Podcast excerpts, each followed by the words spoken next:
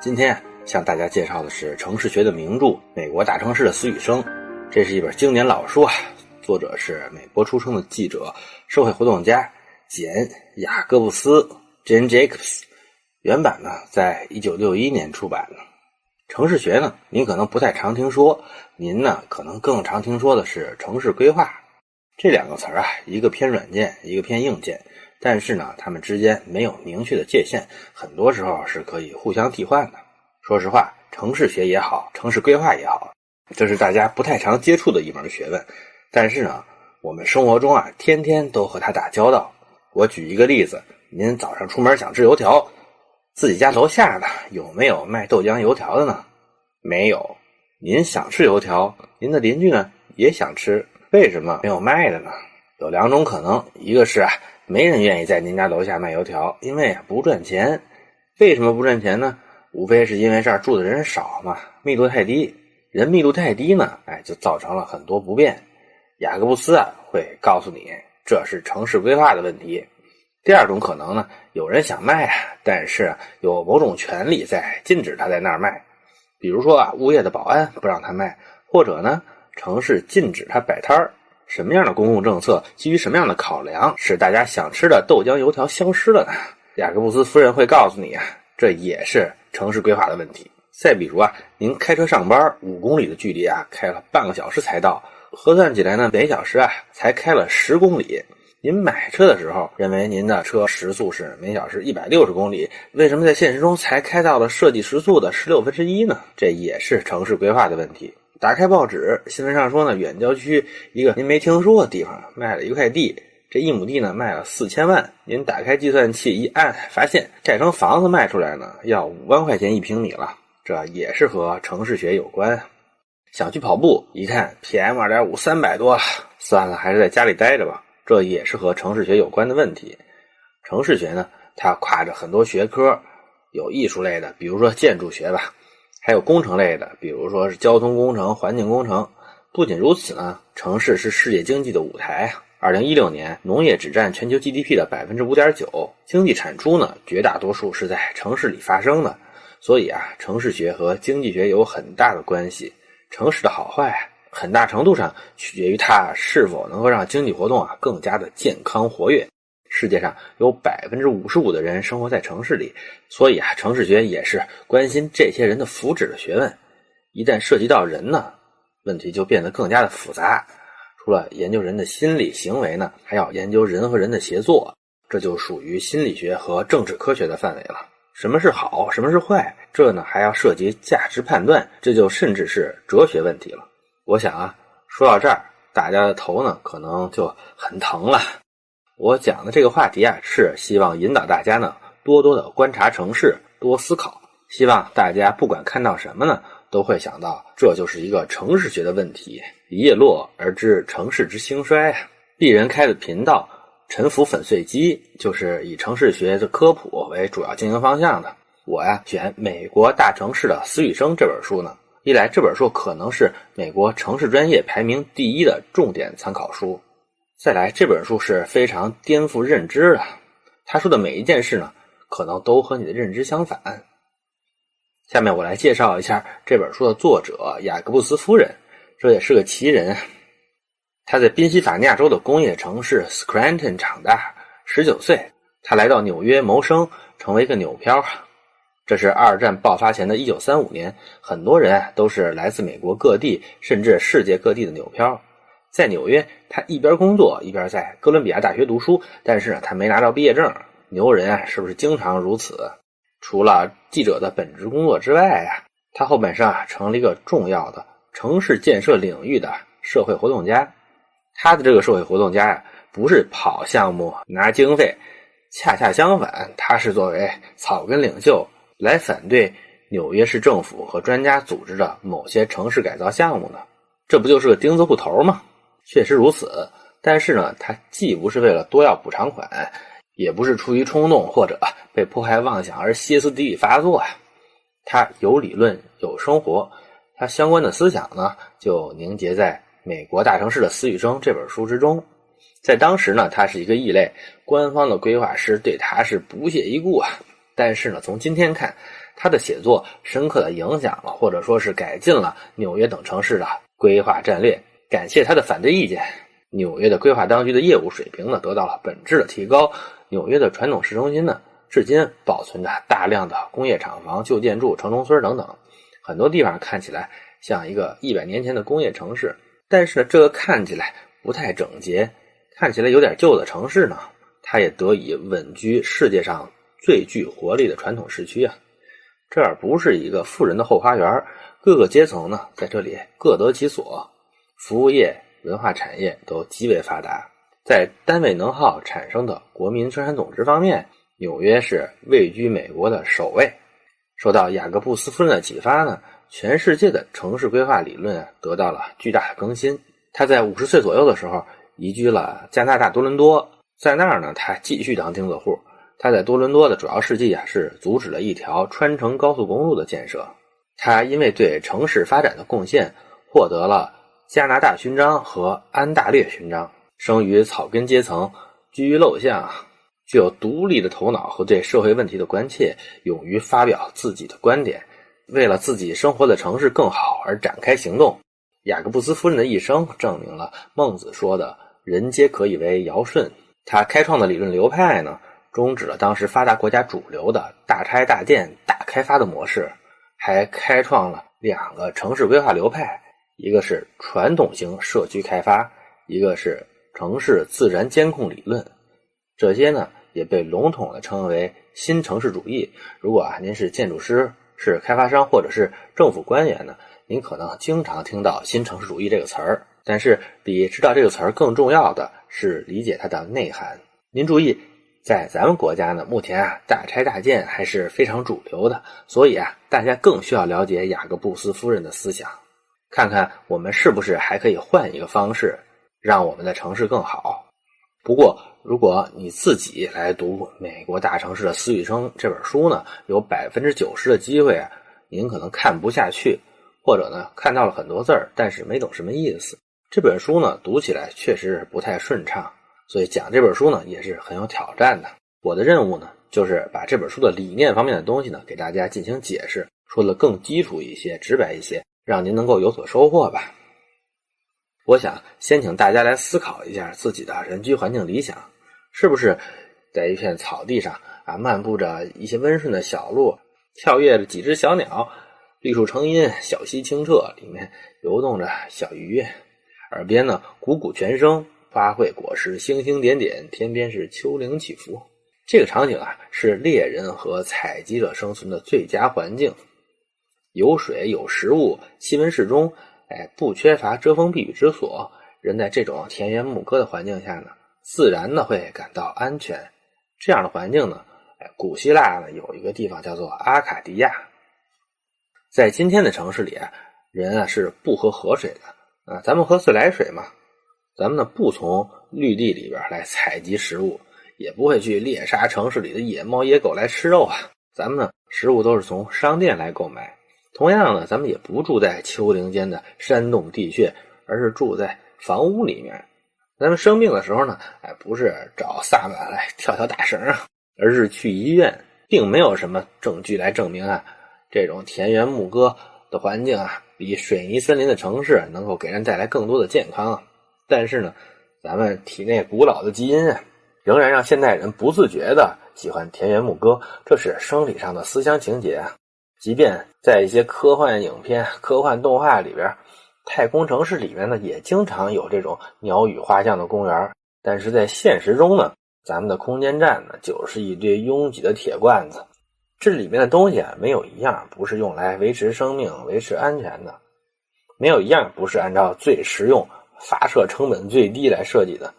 哪有闲地方放公园啊？我想呢，再过一百年，当人类的技术极为发达的时候呢？有可能在登陆火星的大型飞船上呢会出现公园，但是在现在呢，这个想法很明显是极其奢侈的。同理啊，一代又一代的人们啊从农村来到城市是来干嘛的呢？他们是来城里看花花草草的吗？当然不是了。城市是人的集中啊，人们来这里呢是进行复杂的合作分工的。不管人们的主观意愿如何，客观上呢，人在城市里。服务于他人，也获得他人的服务，与他人进行交换。人和人的合作浓度越大，交流越密切，分工越充分，生产财富的效率呢就越高。所以啊，密度是伟大城市必备的美德。城市里啊，可以展示一些田园牧歌的标本，比如呢，公园里的花草树木啊，比如说咱们家里摆放的插花、金鱼等等啊。但是如果谁认为城市就应该是草地之上稀稀疏疏一副田园牧歌的样子，那就大错特错了。田园牧歌啊，符合我的本性，也符合大家的本性。但是城市的本质就是违背人的某些本性的，本性。不等于是正确的。比如呢，人天生爱吃高糖、高盐、高脂肪、高蛋白的食物，而且呢，吃起来就没完。这也是远古狩猎者、采集者在吃了这顿没下顿的时候需要做的。但是呢，我想啊，现在多数人都是理性的，都知道对这些要有所节制。上面呢是我要介绍的这本书的第一个原则，就是密度原则。即便你不喜欢密度。但是城市的本质就是密度。下面呢是第二点，在城市里啊，对于有钱、有权、有事业的人，对他们来说呢，追求的是效益最高、享受最高、成就最高。成本呢不是最主要的考量。但是呢，城市里绝大多数的人啊，他们呢没有能力显著的提高效益。在这种情况下呢，他们追求的是成本最低。这就是第二个原则：成本最低原则。什么样的模式成本最低呢？我们呢可能给出这样的一些答案，比如说呢，搞经济适用房，把城里的棚户区拆掉，让里面的居民啊搬到郊区的经济适用房里，房子非常便宜。再比如说呢，在郊区啊搞一些产业园孵化器，让付不起房租的草创型的企业在里边办公，这些是不是真正低成本的模式呢？恐怕也不是。根据雅各布斯夫人所说呀。新房子成本再低啊，也没有那些被拆掉的老房子成本低。你想，老房子放在那里，它的成本趋近于零啊。拆掉棚户区，拆掉厂房，需要花钱拆，需要给原主经济补偿。盖经济适用房、盖孵化器呢，还是需要花钱。花了这两遍钱，成本能低吗？这些成本呢，表面上是靠把土地卖给了开发商，转嫁出去了。最后呢，由买商品房的人来接盘，这种运作呢，表面上看起来是拆迁户、政府、开发商都得利了，但是社会的总成本呢是大幅度上升的。如果我们回顾一下之前提到的密度原则，把市中心的市民啊迁移到郊区，不管让他们去居住还是工作，都是摊大了城市的范围，摊薄了密度。去郊区生活或者工作呢？都降低了这些人参与和整个城市合作交换的效率，社会的成本上升，效率下降，其结果呢，就是降低了整个经济体的竞争力。雅各布斯夫人啊，认为旧区啊不应该拆光，他认为城市里应该有足够多的旧建筑。很多人呢认为旧建筑的价值啊是保存文化记忆。雅各布斯夫人呢要比这个高明，她不是出于情怀，而是呢她认识到了旧建筑的社会学功能和在城市经济生态当中啊不可替代的角色。北京啊有一个著名的艺术区，多数人啊都应该知道，那就是七九八。一九九零年代后期，这是一个倒闭了的旧工厂，空着没人用。当时呢，北京的艺术家找到这个地方，用很低的租金租下来，他们在这儿呢可以说是单四嫖饮啊。一个月花几十块钱吃住，其他的钱呢都用来搞创作、搞展览，逐渐的形成了气候。艺术家们开始啊向这里聚集啊，以这儿为基地，很多独立的青年艺术家呢打出了一片天地。岂止如此呢？您想有多少草根企业家，有多少制造企业是从农村的平房、从棚户区里干起的呀？有多少高科技企业，像马云的阿里巴巴，是从单元房、从车库里干起的？马云的阿里巴巴是从单元房干起的，乔布斯的苹果呢是从车库里干起的。有多少进城务工者，他们以农民的身份而来，数年之后呢，成为有技能的服务人员，有组织性的产业工人，有的呢成为了有积蓄的，做好了创业准备的私营企业主啊，跨越了社会阶层的阶梯。在地下室、城中村、旧工厂，为底层青年、为创造性劳动者、为安贫乐道之士啊，提供了跨越社会阶梯的通道，是社会流动性的庇护所。和孵化器相比呢，这些地方才是真正的孵化了我们社会的希望。英国的城市学家霍尔爵爷说：“创造力总是在边缘处产生，我们要的幸福啊，是在保障之下，处于非主流。”雅各布斯夫人认为呢？用钱和房子都不能真正的扶贫。我举一个例子吧，农村拆迁呢，哎，政府呢收走农田和宅基地，给这农民一家五口呢三套经济适用房，外加现金一百五十万。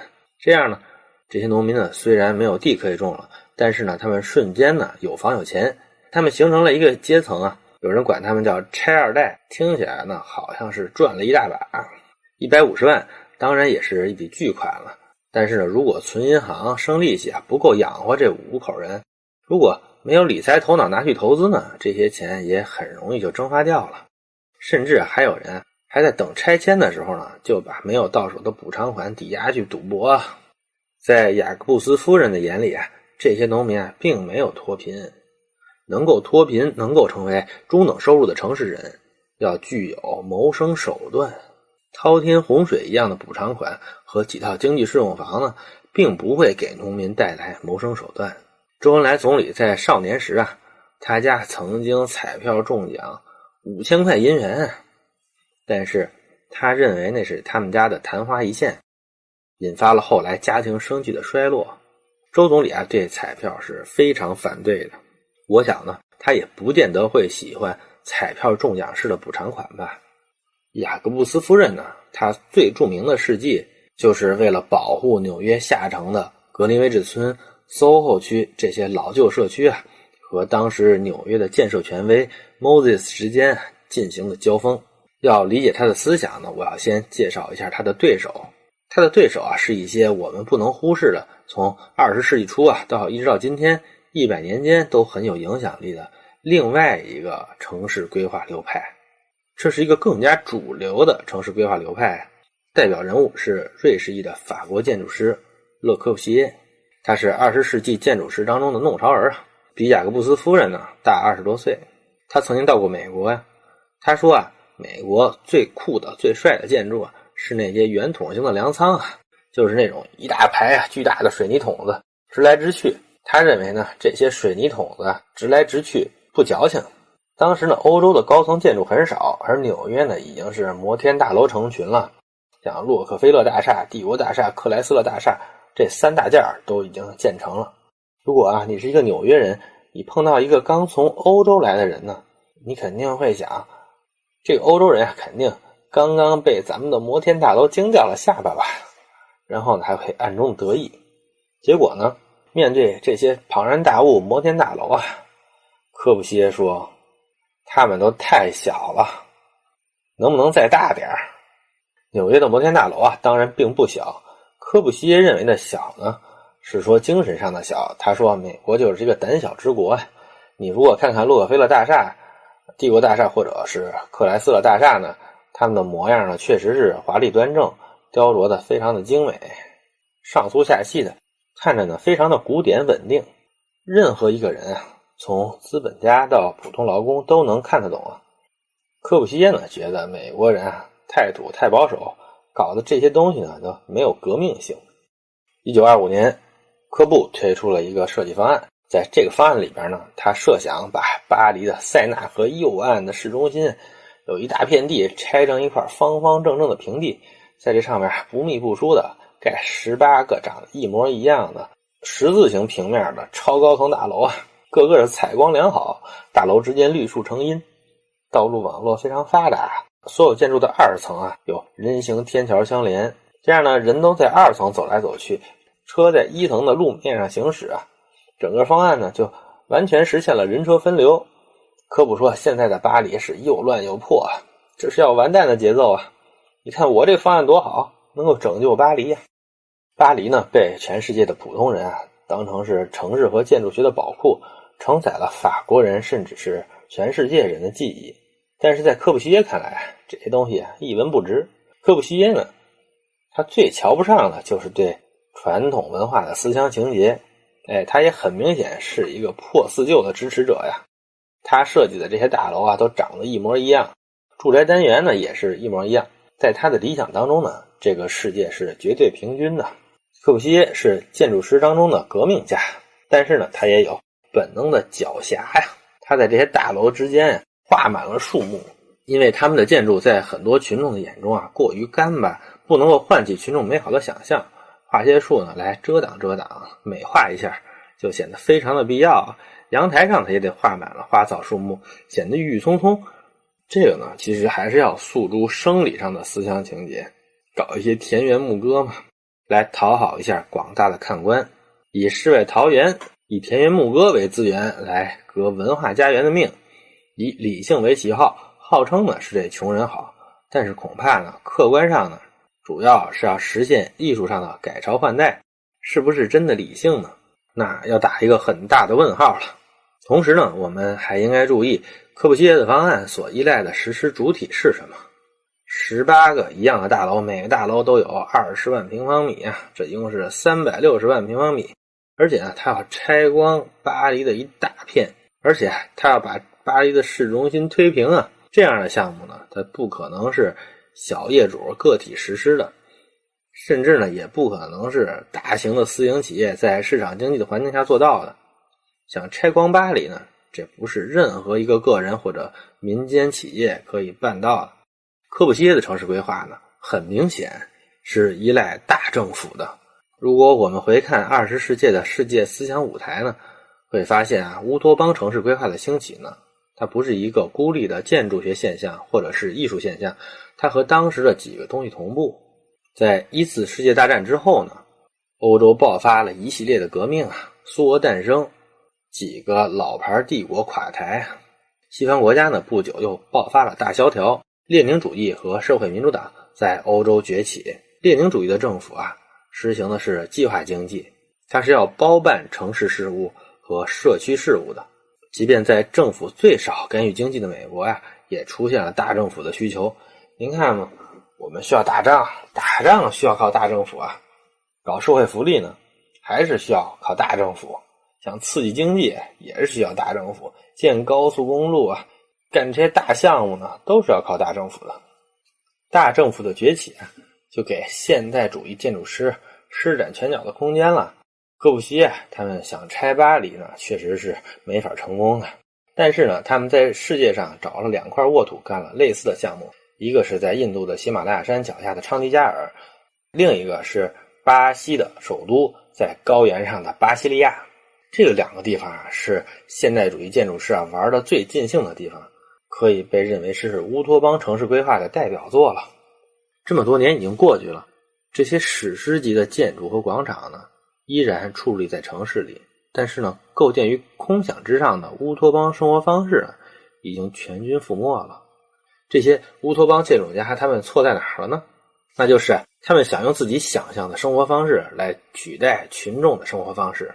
你想，乌托邦建筑家那都是社会精英啊，他们每天早上十点开着雷诺轿车离开自己的郊区别墅，或者是在这种公园里的大塔楼上的高级公寓。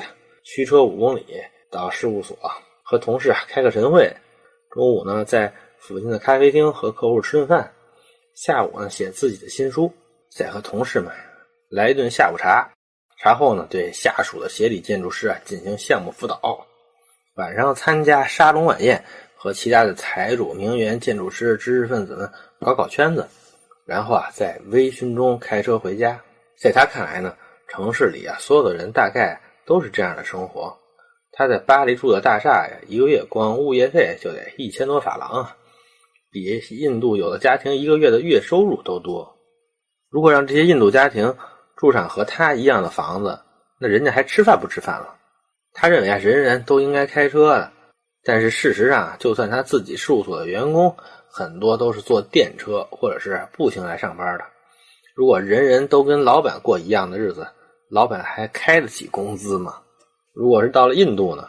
哎，大家可能连坐电车的铜板也得省着用啊，走走路更健康、更便宜。但是呢，科布规划的城市啊，它的机动车道特别宽，还有很多所谓的绿化隔离带，把各种功能区隔离开来，走路呢就特别的费劲。印度的老百姓呢，他们规划这些绿化隔离带，印度老百姓啊根本就不领情。有在有的地方呢被盖上了棚户区啊，有的地方呢被开了荒，种了菜，养了鸡呀。在乌托邦建筑师看来，住房是一个消费品。在印度老百姓看来，住房不但是住的地方，也是开店经商的地方和手工业劳动的地方。乌托邦建筑师设计的城市啊，印度老百姓是没法在里边过日子的。政府官员加上建筑师、工程师和城市规划师这些专家啊，他们是一个精英化的群体，这样精英的意识，就非常自然的渗透在了政府和专家主导的城市建设当中了。他们认为自己的理念是引领时代的。自己啊，为群众设计的生活方式是先进的，是科学的、高效的，也是美的，甚至啊是道德的。而群众生活的地方，那些街道窄小的、拥挤的、商住混合的、密布着新旧私有房屋的旧城呢，他们认为是落后的、邋遢的。他们要把群众呢从这里边拯救出来，换上这种大马路、大板楼、大草坪。这就是一九六零年之前的西方国家的主流模式。但是啊。在雅各布斯夫人的著作之后，这种模式啊就宣告过时了。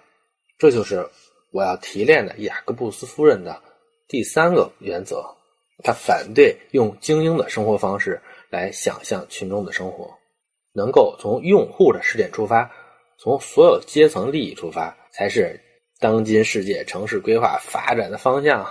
下面呢，我简单的介绍一下雅各布斯夫人和规划专家 Moses 之间的交锋。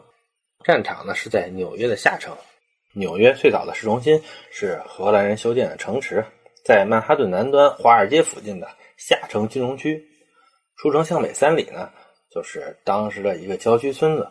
不过这地儿不叫三里屯而是叫格林威治村和纽约有天文台的格林威治村同名。工业革命时期呢，您可以把它想象成今天中国郊区农村的模样吧。这儿呢。农田、宅地、厂房相混合呀。在十九世纪啊，城市人口增加呢，市区啊开始啊向北蔓延，格林威治村呢逐渐就被城市建成区所吞没，成为市区的一部分。从乡村发展而来，这里以小楼房为主，小街巷细密，街道呢甚至是延续了旧时的田垄的方向，商业住宅混合。虽然呢，也有少数高档的场所，但是呢，这里啊主要是中产阶级和劳工阶层的住宅。在纽约通铁路的时候呢，城市的边界啊已经越过了格林威治村。铁路公司啊在选建主要车站的时候，都是在城乡结合部相对空旷的地方，因为呢车站占地很大，在市中心塞一个呀不太现实。纽约的两个大站——中央车站和滨州车站。都在格林威治村北边两公里的地方。纽约人呢，管那个地方呢叫做中城 （Midtown）。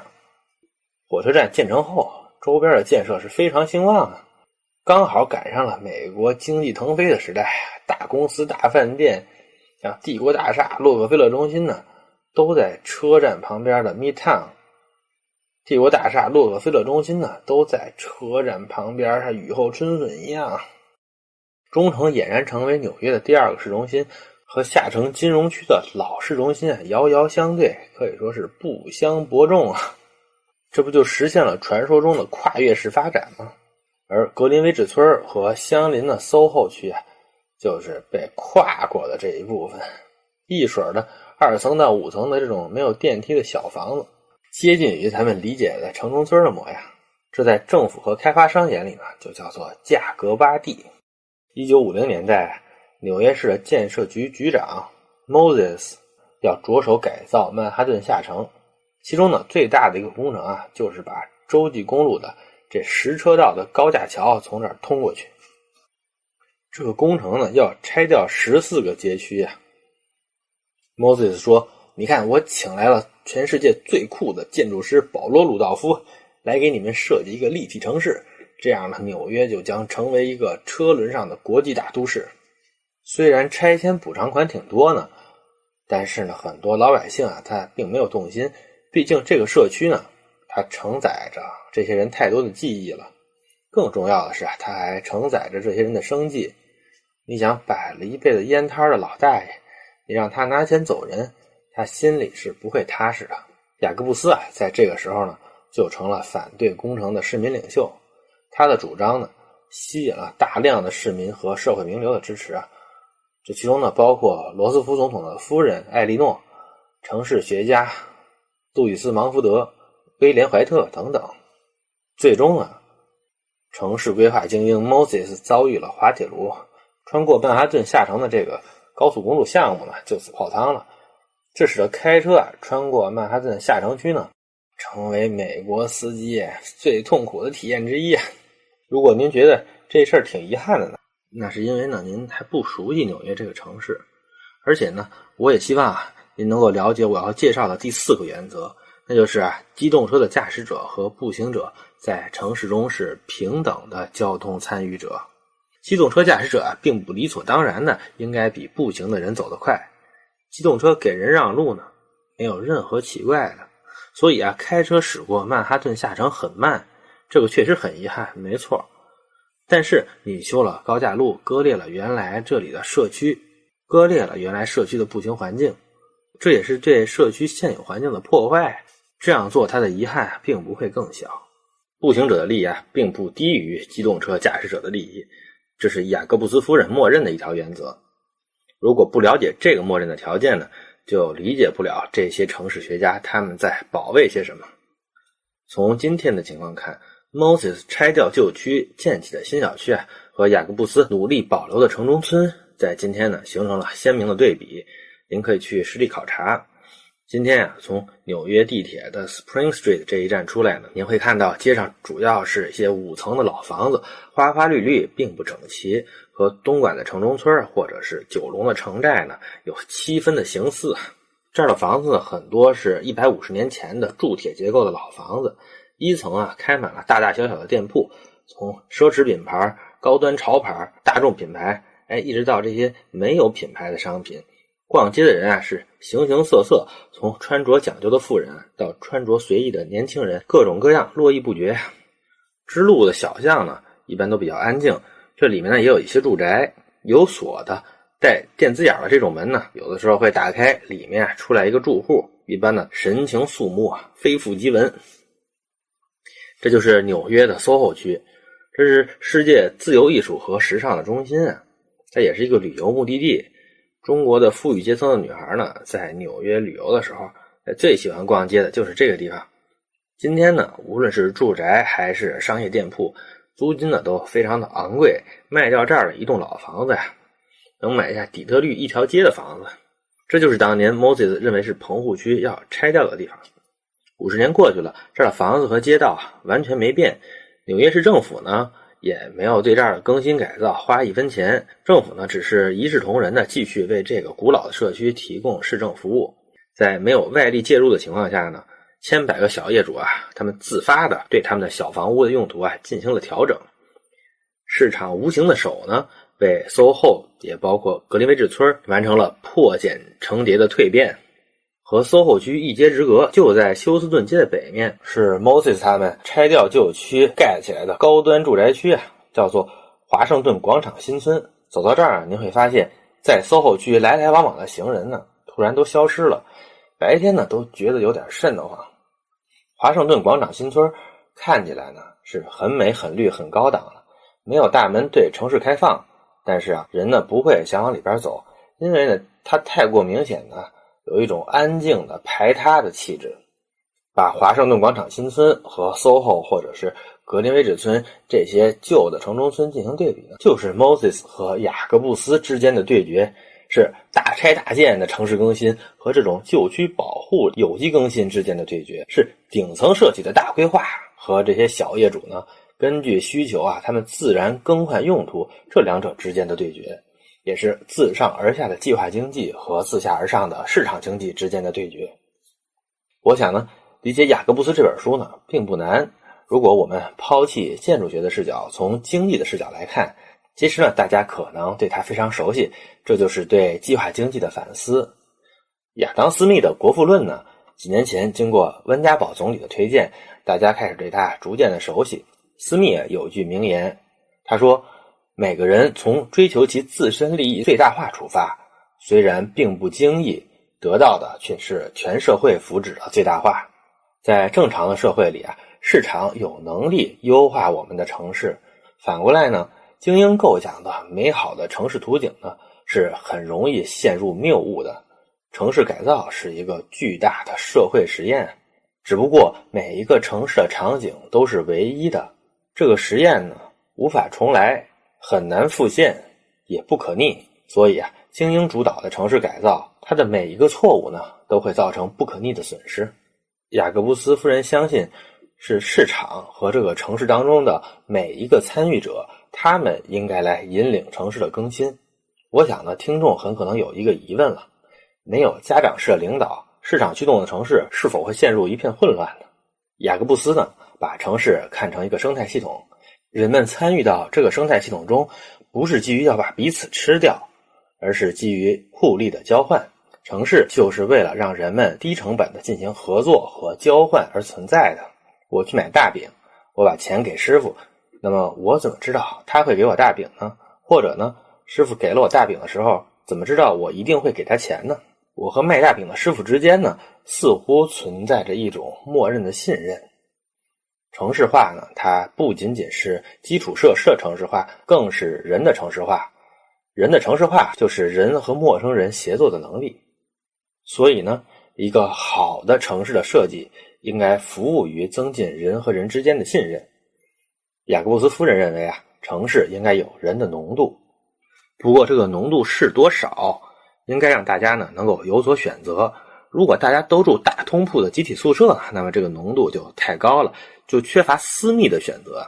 但是呢，如果大家都住在单元楼，每天呢从楼上直接从电梯进入地下车库开车走人，自己社区里几千个邻居，但是一个都不认识，这样呢人的浓度又太低，造成的后果是呢，表面上大家住在一个社区，但是是一盘散沙呀，从来不交流对社区的看法，这样呢也不能产生信任和组织性。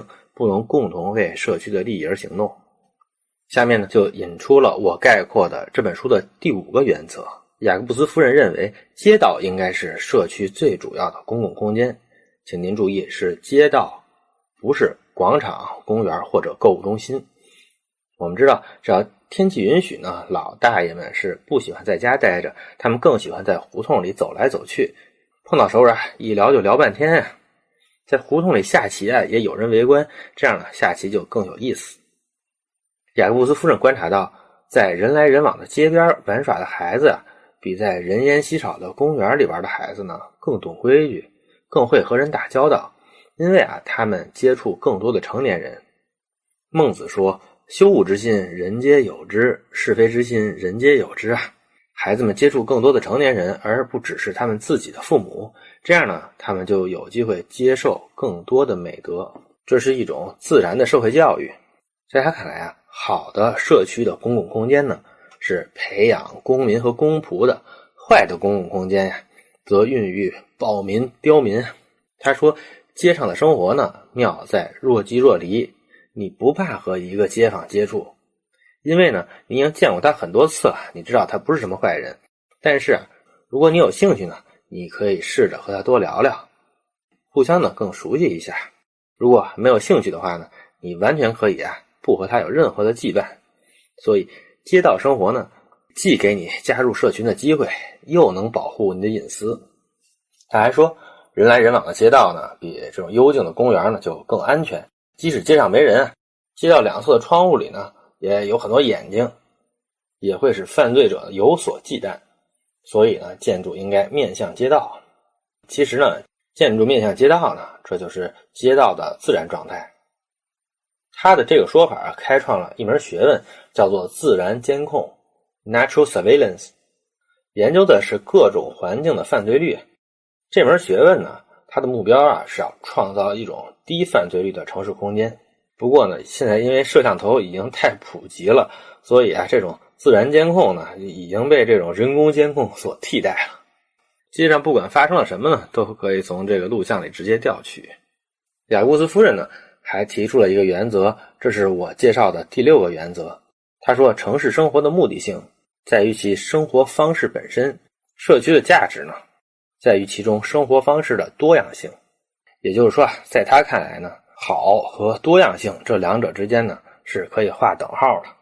在他看来呢，多样性是城市很重要的一种价值，而且他还发现这种多样性呢，它是有一个生命周期的，就像北京的七九八一样，曾经是一片死寂啊，之后呢，靠这种非常廉价的房租啊，吸引了这些贫穷的艺术家，开始变得生机勃勃。雅各布斯呢，管这个叫多样性的产生。不过，最贫穷的艺术家，他们生产的反而是最高档的消费品。他们虽然穷了，但是可以吸引很多高雅的成功人士啊，这些有钱人士频频的光顾。这样呢，七八年的功夫，这高档餐厅、艺术品商店的生意啊，在七九八就开了起来，像庙会一样热闹啊。这可以说是多样性的繁荣吧。多样性一旦繁荣起来呢，这个社区呢就开始商业化了。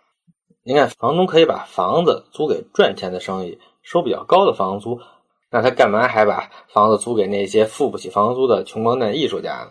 这样七九八的房租呢就开始上涨。现在呢，大画家可以留下，穷画家呢就只能灰溜溜的走人，留下的呢就只有大画家、大画廊、大艺术品商、大创意公司。这个地方就逐渐发展成为绅士和上流社会的游乐场啊！城市规划的术语呢，管这个叫士绅化。类似的生命周期啊，也发生在了雅各布斯啊生前曾经保护过的社区——纽约的格林威治村。格林威治村比纽约其他的地方呢，街道更窄，路网更密。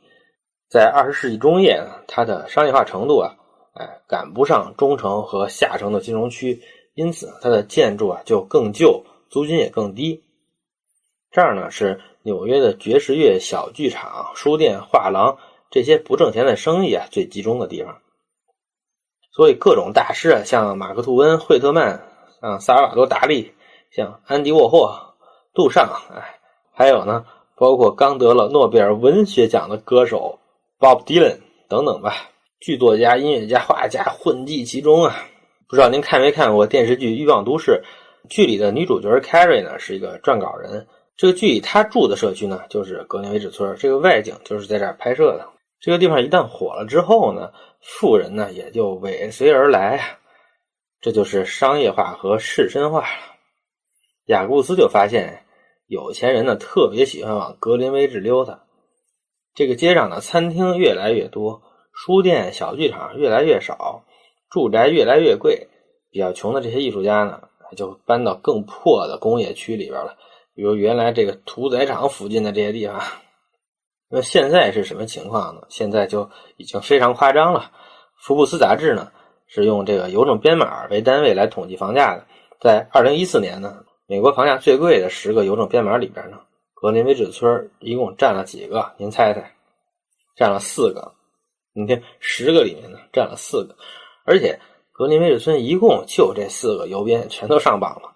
二零一六年呢，这个社区典型的房价是多少钱呢？是每平米两万二千美元，相当于十五万人民币啊。雅各布斯夫人生前住的那个房子呢，他最近一次转手卖了三百万美元。我想呢，这是想拆掉这里的 Moses 和想留住他的雅各布斯呢都没想到的，还是传统的房子，还是熟悉的街道，已经换了人间。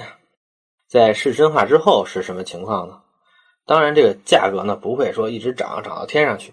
根据雅各布斯的理论呢，没准哪天因为什么社会、经济或者政治原因呢，会啪嚓一下掉到地上，变得一文不值。以底特律为例吧，底特律原来也是一个很好的城市，但是呢，在一九八零年代发生了种族冲突啊，哎，就导致了底特律房价大跌。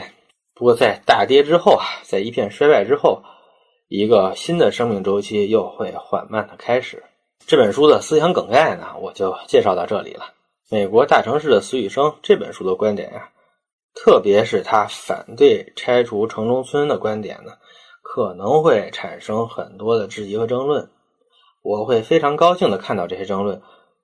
欢迎您呢在这里评论，或者是发私信给我都可以。我呢也会在自己的频道中呢另行答复。我想，城市的命运呢其实是没有美国、中国之分的，环境不同，但是啊，他们都遵循着相同的规律。雅各布斯夫人呢，她支持的是服务于社区生活的城市规划。我们现在呢，有的是这种啊没有污水管道、居民只能上公共厕所的社区，还有很多呢没有通天然气的社区，没有市政供暖的社区。好的城市规划呢，会继续为公众提供福利，就好像呢，现在北京呢仍然有很多的老社区啊，没有通污水管道，居民呢只能去公共厕所。雅各布斯夫人她反对的是拍脑袋的城市规划，反对的是缺乏民意和公众参与，反对的是缺乏民意和公众参与的城市规划。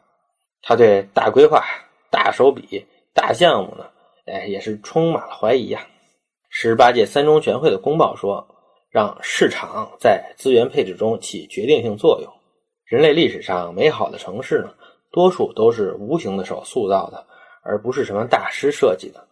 雅各布斯夫人呢，在警醒着